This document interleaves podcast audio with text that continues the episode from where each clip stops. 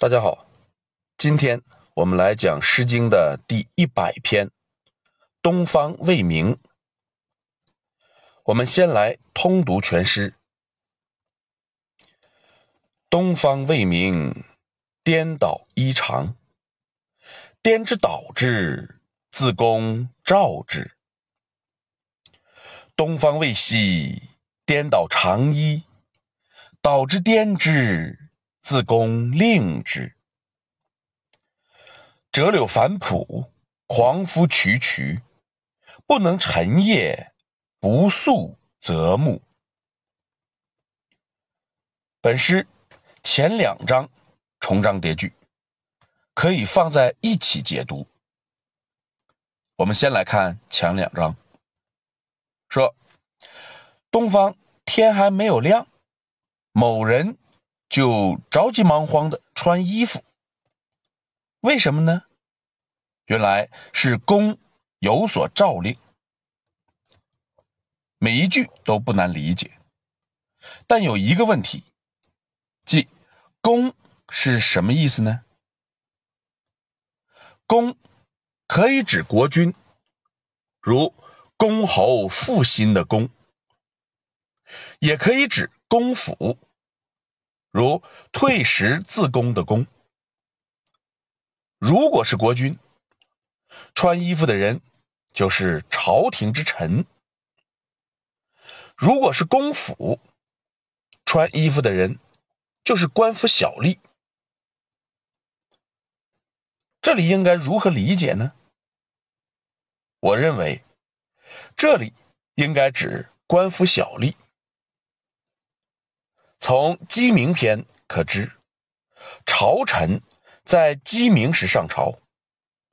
鸡鸣时正是东方未明之际，朝臣天天如此，岂会颠倒异常？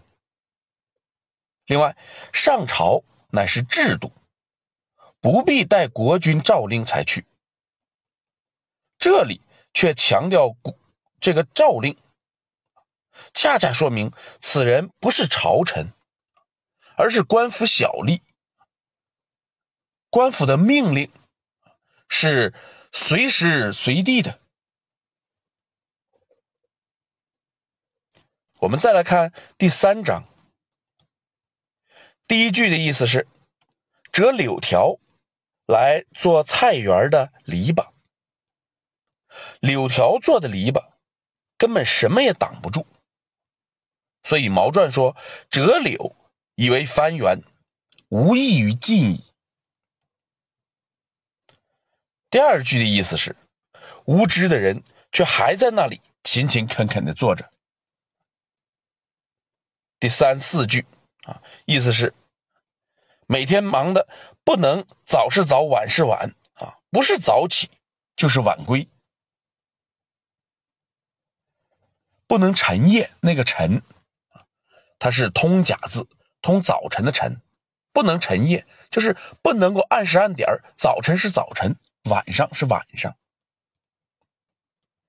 与前两章结合起来，作者分明是说，这个官府小吏勤勤恳恳的工作，每天忙乱无比，但是官府政令不一，尽管是早出晚归。但实际上做的都是无用功。